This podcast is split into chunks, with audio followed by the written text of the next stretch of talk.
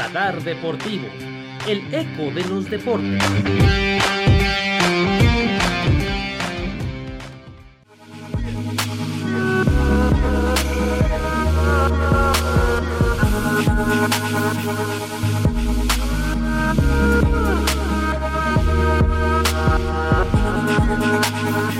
El camino hacia Tokio 2020 continúa y aunque han surgido algunas dudas sobre si se celebrarán o no los Juegos Olímpicos este año, nosotros seguimos aquí en nuestro recorrido y hoy les venimos a hablar de dos disciplinas nuevas, del karate y del taekwondo.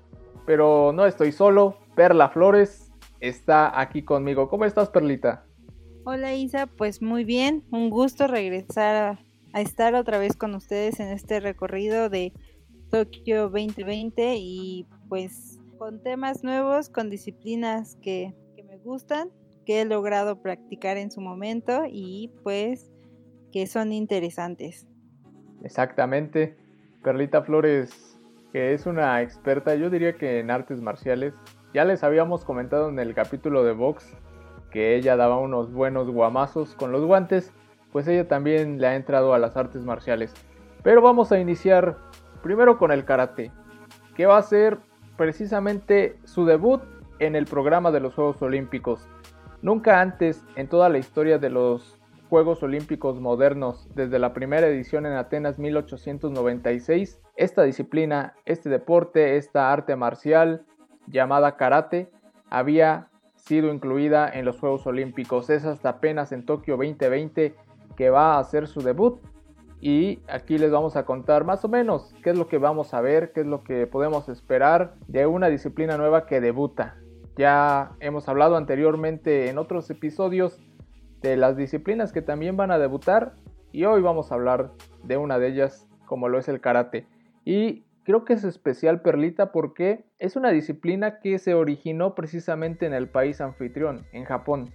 Este deporte tiene su cuna, su nacimiento en el Japón antiguo y de ahí se ha exportado hacia todo el mundo. Entonces, un deporte que es netamente originario y popular en esta región de Japón va a tener presencia yo creo que, o al menos siento de esa manera, que va a ser especial para el público japonés o para los Juegos Olímpicos mismos. Para empezar, hay una división. Cómo van a competir tanto hombres y mujeres en el karate, porque seguramente, así como Perlita y como su servidor lo han practicado, hay muchísimos que lo practican, lo practicaron en cierto momento, es un estilo de vida también y saben de qué se trata, pero para aquellos que no, aquí les vamos a comentar un poco no solamente son peleas, porque muchas veces me parece que hemos visto a estos deportes como, ah, pues eh, consiste en pelear y ya, ¿no? En, en, derrotar a tu rival. Sí, pero, pero no tanto, porque el karate se va a dividir en dos cuestiones, una que es muy apreciativa y la otra donde sí ya implica dar golpes y, entrar en una batalla, pero no al 100%. Entonces, la división del karate en Tokio 2020 va a estar en katas, y en kumite o lo que conocemos como un duelo, ¿no? Y son tres categorías de peso para hombres y para mujeres en esa igualdad que se ha buscado implementar en estos juegos de darle tanto a varones como a mujeres la misma cantidad de, de peleas, la misma cantidad de medallas, la misma cantidad de atletas en cuanto a la disciplina, pues son tres categorías de peso que tendremos aquí en el karate. Para hombres, categoría de 67 kilos, 77 kilogramos y más de 77 kilos. Para las mujeres, menos de 55 kilogramos, menos de 61 y más de 61 kilos. Interesante, creo que el debut para quienes han practicado pues saben las condiciones de cómo se practica el deporte y creo que sí de combate, pero también como bien lo mencionabas es de mucha apreciación. O sea, creo que aquí vamos a disfrutar de esas dos partes, de, de ver cómo los movimientos, las técnicas y toda esta parte que se necesita para, para llevar a cabo este deporte y qué mejor que lo vamos a ver tanto en categorías de hombres como en categorías de mujeres. Y ustedes se preguntarán, ¿qué rayos son las catas? ¿No? A aquellos que no las conocen. Pues las katas son demostraciones de movimientos tanto para atacar como para defender. Yo me acuerdo que cuando lo practiqué me explicaron lo que era una kata. Sin embargo, nunca la, llegué a, realizar, o al menos no en un torneo. Pero yo lo veía que era como el momento en donde tú te podías lucir, ¿no? En donde podías sacar a relucir los mejores movimientos que tenías, ¿no? Los golpes, los giros, las expresiones, los gritos, todo eso. Entonces, cuando ustedes vean o lleguemos a la parte del karate en Tokio 2020 y vean que están compitiendo en la división de katas, es porque los competidores van a exhibir estos movimientos y ahí es donde entra la apreciación que decíamos, ¿no? que también remarcaba Perlita. Un jurado va a estar tomando en cuenta muchos aspectos como la fuerza, el ritmo, la velocidad, la precisión, todo, todo eso le va a dar solidez a tu kata y el jurado va a emitir una calificación. Entonces, los jueces te van a dar 7 calificaciones porque son 7 los que están ahí en el jurado. Se van a quitar las dos mejores calificaciones que tú tengas y las dos peores. Entonces, simplemente nos van a quedar 3 calificaciones y de esas 3 calificaciones va a salir el ganador. Obviamente el que tenga mejores calificaciones va a quedar mejor rankeado, ¿no? Pero una kata es eso. No vamos a tener combate aquí.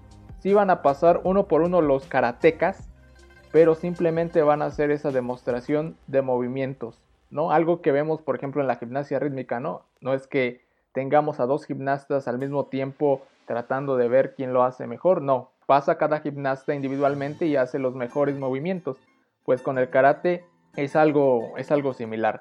Y ahora pasamos al kumite o enfrentamiento directamente. Aquí sí, tenemos una área designada donde se lleva a cabo el combate y aquí dos atletas, dos karatecas se enfrentan para derrotar al rival. Esto no mediante el knockout, no mediante darle una golpiza, no, mediante consecución de puntos que se conectan directamente al cuerpo del oponente o del rival.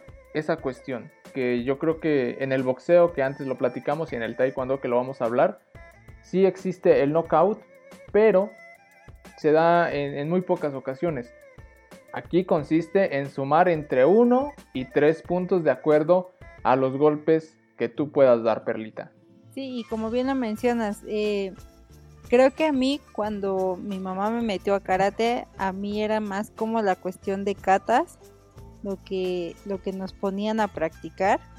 Recuerdo muy bien que como no encontraban en qué deporte encajaba, me metían a todo lo que pudieran. Y en uno de esos pues fue el karate. Y recuerdo mucho que el maestro se enfocaba mucho en esto, en la apreciación de los golpes, en la cuestión de los gritos y todo eso. Y en combates fueron muy poquitos, o sea, creo que yo nunca le pegué a nadie, a lo mejor por eso no me gustó porque no, golpeaba a nadie, ¿no? Pero por otro lado, la cuestión de, del kumite, pues como también lo mencionas, pues son competiciones de tres minutos y aquí es interesante porque si hay un empate, pues el, ganador va a ser el primero que obtuvo el primer punto. Y si nadie suma puntos, los jueces van a determinar quién es el que se lleva el triunfo. Sí, exactamente. Vaya, no le pegaste a nadie, pero después creo que eso cambió, ¿no? Pero es interesante lo que mencionas. Sí, te digo, yo no hice ninguna cata en competición oficial, pero sí las, las llegué a entrenar, obviamente me las explicaron, pero sí tuve combates gané solamente muy poquitos, pero sí recuerdo que te llevabas buenos golpes, ¿no? Y de repente me daba miedo y después conforme fui entrenando, pues ya le perdí un poquito eh, el temor y es, es intenso, es interesante, sobre todo el entrenamiento, porque yo recuerdo que, o sea, era más el entrenamiento y ya después centrarte en el combate, que era, era menos, menos tiempo el que dedicabas a combatir y más el que dedicabas a entrenar. Sudaba como no tienen idea, me cansaba como no tienen idea. Mi sensei, que así es como se le llama en esta disciplina al maestro o al entrenador, sensei, pues nos ponía ejercicios pues en una cantidad exagerada ¿no? Que 400 lagartijas, que 500 abdominales, pero te ayudaba. O sea, recuerdo que en esa época cuando era niño, tendría como unos 10, 11 años, pues sí me ayudó mucho porque empecé a tomar un poco de condición física, me sentía bien. Entonces, eh, aquí creo que eh, cuenta mucho la experiencia y tanto Perlita como su servidor lo conoce y sabemos de, de la dificultad que tiene esta disciplina. Ya les decíamos, no solamente es irte a agarrar a golpes y a patadas y ver quién gana.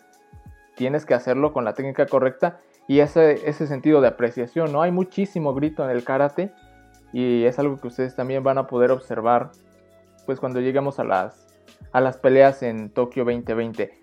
Como es una disciplina nueva, una disciplina debutante, no hay un medallero que tengamos hasta el momento.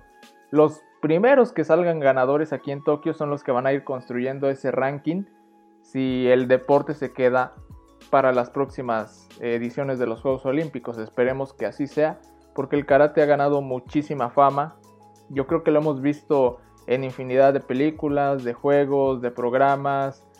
Eh, simplemente ahí en donde ustedes viven, estoy seguro que hay una escuela de karate o hay un instituto o desde la misma área de gobierno vienen estos cursos, yo qué sé. Pero estoy seguro que hay algo de karate relacionado muy cercano a ustedes. Entonces, si les llama la atención, es una gran disciplina. Les digo, es incluso un estilo de vida. Tengo muchos amigos que se han eh, convertido en, en, un grado alto de sense y de cinta negra. Entonces, son, son personas que tienen un carácter y una disciplina que, lo reflejan más allá del deporte del karate, eso te ayuda muchísimo, ¿no? Si alguien se anima, se lo recomiendo y yo creo que, que también Perlita, o no sé qué diga. Claro, pues al final es esta parte, ¿no? Creo que como bien lo, como bien lo mencionas, yo recuerdo que mis entrenamientos era de mucho correr.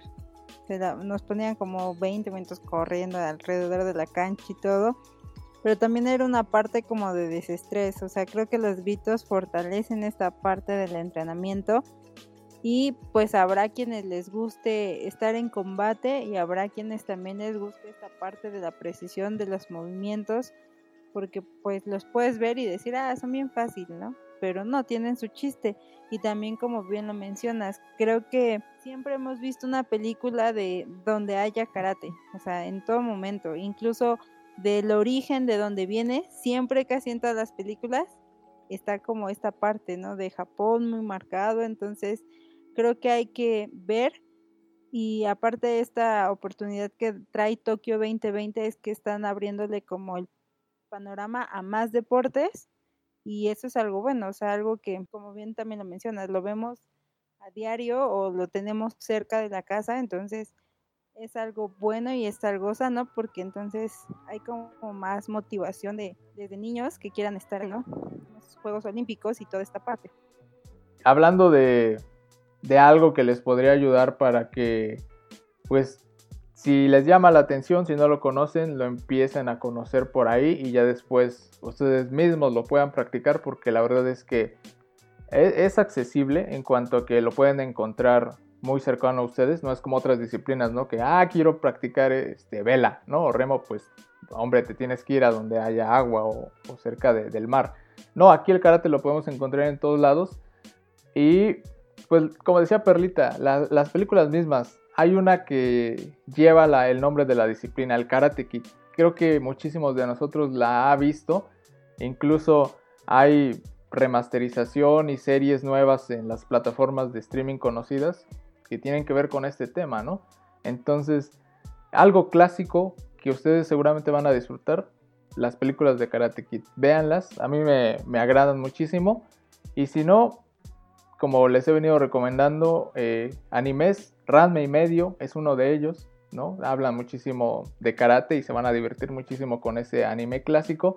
Y si no, está otro que se llama Kenichi, es más reciente, del 2014, pero también habla de karate. Entonces, para que se puedan acercar a esta gran disciplina, Perlita, ¿algo más que quieras recomendar acerca del el karate?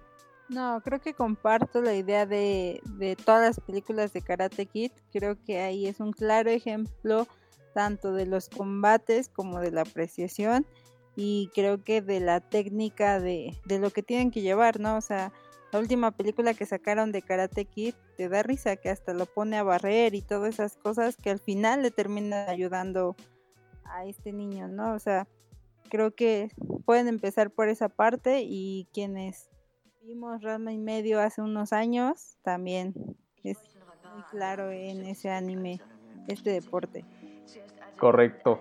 Pues ahí está la disciplina del karate que es nueva para los Juegos Olímpicos, pero ya es un clásico para todas las personas que la hemos practicado y que la hemos visto en diferentes medios de la cultura popular. Hay diferentes eh, colores de cintas, desde luego, y tienen su significado, desde la blanca, que es la de iniciación, pasando por amarilla, naranja, verde, café, etc.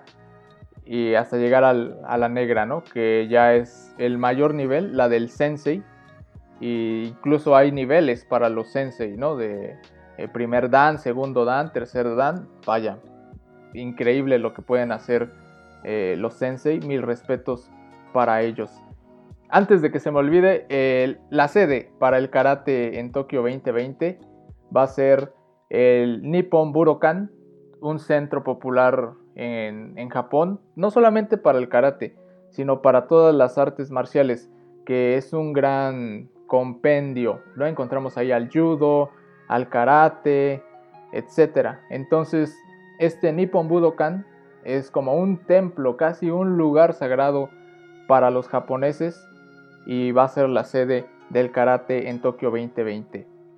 Y ahora sí, pasamos a la segunda disciplina que les traemos en este episodio, que se parece mucho, pero que tiene sus diferencias para que no las confundan.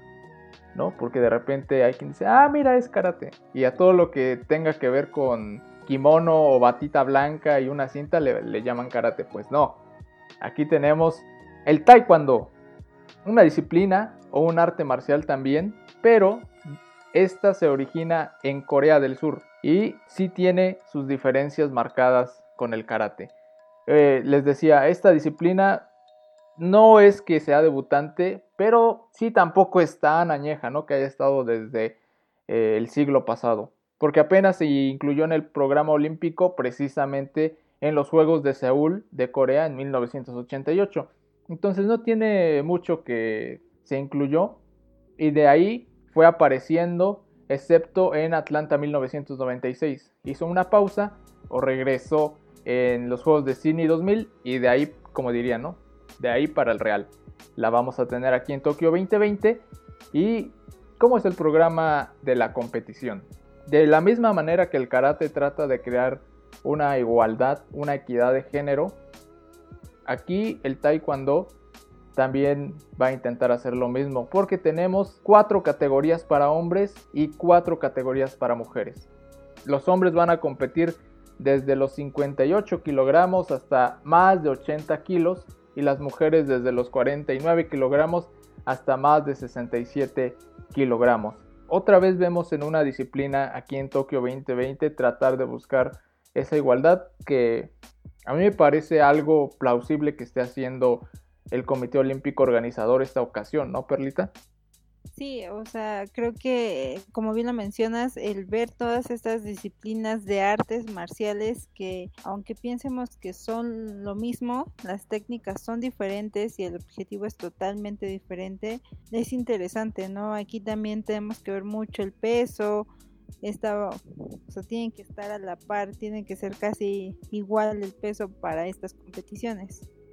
Así es.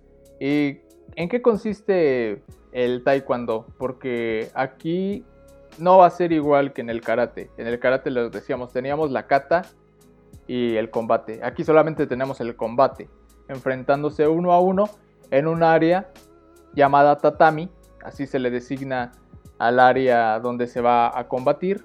Entonces el punto es igual, conectar golpes en áreas específicas del cuerpo para poder sumar más puntos que tu rival. También existe el knockout, pero lo hemos visto en muy pocas ocasiones.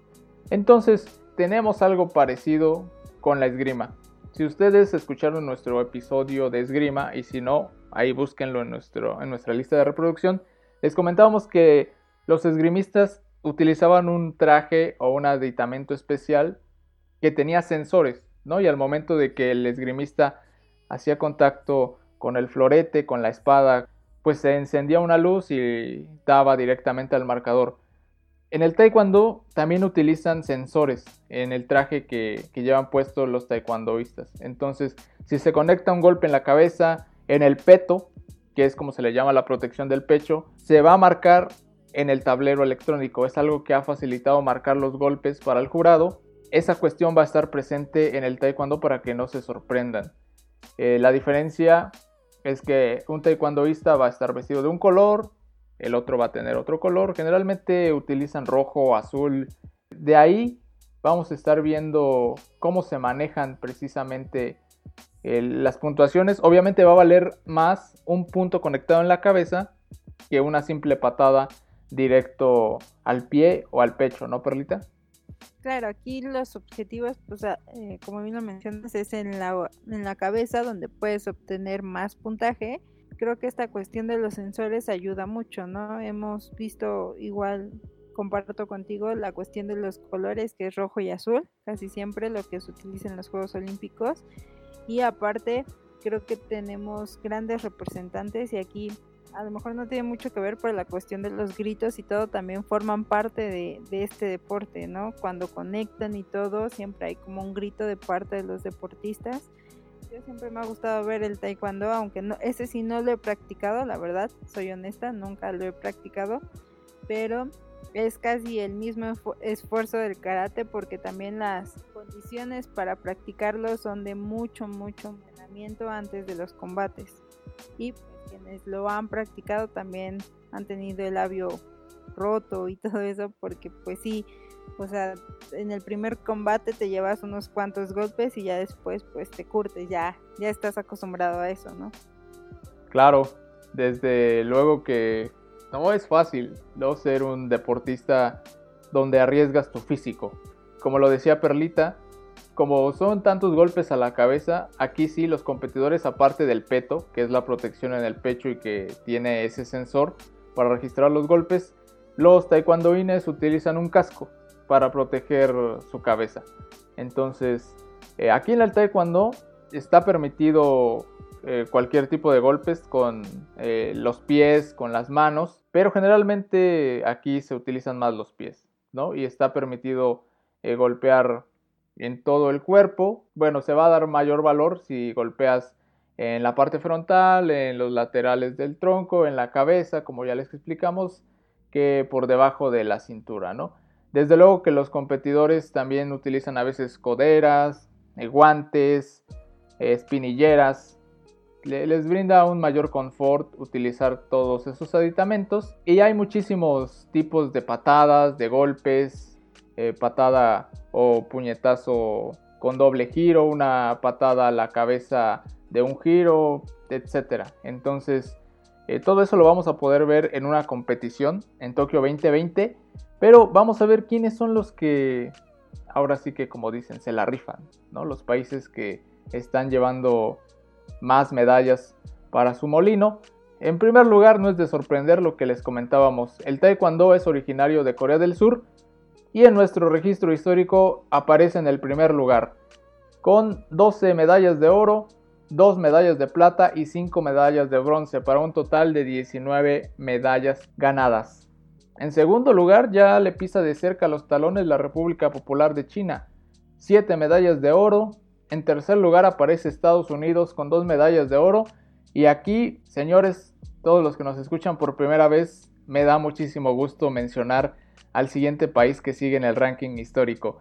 México en la cuarta posición con dos medallas de oro, dos medallas de plata y tres medallas de bronce para un total de siete preseas conseguidas en los Juegos Olímpicos de verano. Empatado, desde luego, con China Taipei, con la Gran Bretaña y con Irán, que también tienen dos medallas de oro. En octavo lugar aparece España con una medalla de oro. En el noveno sitio aparece Turquía con un oro y cerrando este top 10 aparecen los griegos también con una medalla dorada. Como bien lo mencionas, creo que es un orgullo ver en este medallero a México como también lo hemos mencionado, hay categorías en donde México sobresale mucho y el taekwondo es uno de ellos. Tenemos grandes representantes y creo que también por eso se disfruta este deporte, ¿no? Al ver a un mexicano competir, un mexicano que siempre de alguna forma levanta una medalla, no siempre, pero que el hecho de que esté en las semifinales y todo es un gran orgullo ver a, estos atletas que a pesar de pues todas las problemáticas que se pueden atravesar en el camino están ahí y que traen buenos resultados y yo creo que Tokio no va a ser la excepción. Vamos a ver a grandes representantes, vamos a ver a mexicanos con otras banderas, pero que van a estar ahí. Entonces al final es parte de, del deporte. Sí, desde luego que como tú lo mencionas es un orgullo. Desde Sydney 2000 hasta Río de Janeiro 2016, México ha obtenido por lo menos una medalla en el taekwondo y esa medalla pues representa muchísimo para un país que generalmente no acapara los primeros lugares de un medallero general. Y la cuestión del el oro es que llegó en Pekín 2008 María del Rosario Espinosa en la categoría femenil y Guillermo Pérez Sandoval en la categoría masculina. María del Rosario Espinosa creo que es la mayor taekwondoín mexicana de la historia, porque consiguió oro en Pekín 2008, después en Londres tuvo bronce y en Río de Janeiro tuvo plata, pero ha estado en el podio, ¿no? En esa posición, en el 1, en el 2 o en el 3. Pero María del Rosario, sin duda alguna, es una referente del taekwondo para México y referente del deporte femenino. Eh, desgraciadamente no va a estar presente en estos Juegos Olímpicos de Tokio 2020 porque en los clasificatorios internos que hizo el Comité Olímpico Mexicano junto con los organismos rectores del Taekwondo perdió su lugar. Creo que la escuela que ha dejado y el legado ya está ahí. Los demás se van a inspirar en ella, en las hazañas que ha hecho y ese nombre siempre va a quedar ahí, grabado para la historia. Qué bueno que eh, tenemos una disciplina en donde hablemos que México yo incluso diría que es potencia, ¿no? Porque en tres Juegos Olímpicos seguidos, disputando eh, las finales o quedando en semifinales, te habla de que solamente lo consigue una potencia y el registro histórico así nos lo indica, ¿no? Cuarto lugar general. Entonces, una recomendación que yo les doy es que vean los videos donde María del Rosario Espinosa consiguió esa medalla de oro, específicamente la de oro que es la de Pekín 2008. Se vive una emoción tremenda, sobre todo cuando suena el himno nacional. Por si ustedes no lo saben, cada que un atleta gana una medalla de oro, no solamente se reconoce al atleta, sino al país, ¿no? La bandera en lo más alto y se entona el himno nacional del ganador. Entonces, mi recomendación en el taekwondo es que vean ese combate. Ahí van a ver precisamente los movimientos, eh, todo lo que implica, lo que Perlita ya, ya explicaba, y la emoción eh, y conocer a una figura como María del Rosario, ¿no? Exacto, es el referente del taekwondo y creo que el, no solo el hecho de estar en el podium, sino también escuchar el himno, ver la bandera de México muy en alto es algo que enorgullece a todos, no solamente al deportista, no solamente a María del Rosario, sino a los mexicanos quienes disfrutan de verla y creo que estos combates sí son como muy marcados, sí son parte de, la historia en el deporte del taekwondo en México. Creo que las tres veces que ganó tuve la oportunidad de verlo y la, la sensación es muy padre. O sea, a lo mejor tú no estás ahí, pero se siente, siente bien ver a un atleta mexicano llegar a lo más alto y que aparte también son sueños de ellos, ¿no? Exactamente, creo que compartimos lo mismo. También me tocó ver eh, aquel oro que consiguió María del Rosario Espinosa en, en Pekín 2008 y es algo muy bonito. Y si quieren practicarlo, creo que es también accesible como el karate, ¿no? Vemos muchos institutos, muchas escuelas de taekwondo distribuidas en todas las ciudades de los estados del país, en la capital del país ni se diga. Eh, hay muchas escuelas, entonces acérquense, también es una gran disciplina, un estilo de vida que los va a forjar como buenos seres humanos, como personas competitivas que van a saber afrontar dificultades y que van a también saber disfrutar los momentos de éxito. Así que les recomendamos también que practiquen taekwondo y para que no quede como algo olvidado, pues los combates de taekwondo consisten en tres rondas de dos minutos cada uno, con descansos de un minuto entre ellas. Y recuerden que el ganador va a ser aquel que conecte más puntos en esos combates. En caso de que haya un empate, nos vamos a ir a un duelo de muerte súbita donde el primero que conecte ese punto va a ser el que va a ganar. Entonces de pronto vemos combates realmente emocionantes y que son de, alarido entre los participantes, entre los taekwondoistas. Ahí está otras de las disciplinas. La sede para el Taekwondo en Tokio 2020 va a ser el Makahuri Miss Hall, una sede que va también a ser compartida con la esgrima, con la lucha, que son de las disciplinas que ya les hemos hablado. La lucha próximamente lo vamos a hacer, pero tienen ese factor en común, ¿no? Para que lo tengan también en cuenta. Con esto estaremos llegando al final de este episodio donde escogimos el karate y el taekwondo precisamente porque son deportes, disciplinas que tienen rasgos en común, pero que ya les explicamos la diferencia. Espero que les ayude para que también ustedes cuando vean una transmisión al menos sepan distinguir, ah, ese es karate y ese es taekwondo. Perlita, muchísimas gracias por estar de nueva cuenta con nosotros. ¿Algo más que nos quieras agregar? Yo creo que comparto la misma recomendación. Una es verlo y otra es practicarlo. Pues si les gustan los golpes, a lo mejor se meten primero al karate y si no les gusta, a lo mejor que no sea la misma intensidad del taekwondo, pues cambian al taekwondo. Pero creo que a pesar de que son encuentros de muy poco tiempo, tres minutos y todo, es un, yo creo que ves el agotamiento de los atletas, no es nada fácil, o sea, es un deporte que, tiene su chiste y si lo pueden ver y si pueden practicarlo, pues qué mejor, a lo mejor ya ahora que la pandemia está bajando un poco, que ya están abriendo más espacios públicos con las medidas de seguridad, pues qué padre que los niños o adolescentes lo practiquen, de verdad que es uno de los deportes que como bien lo mencionaba pude practicar el karate y creo que también te ayuda como para sacar toda esa tensión, a pesar de que son niños luego están muy tensos y ayudan a sacar como toda esa parte, ¿no? Y, la convivencia sana y todo. Entonces, pues creo que es lo único que tengo que decir y como saben, siempre es un gusto regresar ahora ya a estar otra vez con ustedes grabando en este recorrido más cercano a Tokio 2020, que esperemos sí se pueda hacer, porque ya todos los atletas creo que lo necesitan y también nosotros como aficionados a diferentes disciplinas y a diferentes deportes también es necesario verlo. Exacto, es justo y necesario. Algo que también debería destacar para que se animen a ver el taekwondo en los Juegos Olímpicos es que se va a implementar una cámara de 4D que te va a poder permitir observar un panorama general de, las acciones, algo así como la, la Spider Cam que se utiliza en el fútbol soccer para ver todos los ángulos. Entonces eso va a estar muy padre. No solamente le va a ayudar al jurado a ver los movimientos, a ver los puntos conectados, sino también al aficionado. Entonces eso va a estar increíble. Yo creo que ahí es donde vemos la mano de Japón con tanta tecnología que se va a implementar. Acérquense a nuestras redes sociales en Instagram, estamos como radar-deportivo y en Facebook como radar deportivo, el eco de los deportes. Perlita, déjanos tus redes sociales por si ya se les olvidaron para que te sigan por ahí. Puede que sí, ya después de tanto tiempo de no estar con ustedes, quizás ya, ya hasta se olvidado de mí, pero regresé y claro, me pueden encontrar en Facebook como Perla Flores y en Instagram como Perla3763.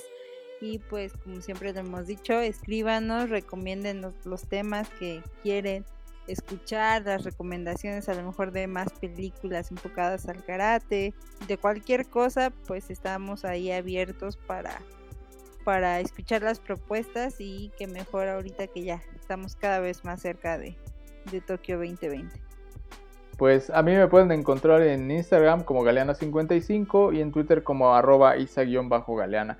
Gracias a todas las personas que siguen llegando desde diferentes plataformas como Spotify, Apple Podcast, Google Podcast, directamente de la página de Anchor y que llegan desde México y otras partes del mundo porque nuestro público, el que más nos escucha, está en Estados Unidos. Muchísimas gracias a todo el público de la región norteamericana, por, por seguirnos. Gracias por todos sus comentarios, toda su retroalimentación. Ya lo saben, falta poco para que la llama de los Juegos Olímpicos arda en todo su esplendor. Nosotros nos escuchamos en el siguiente capítulo.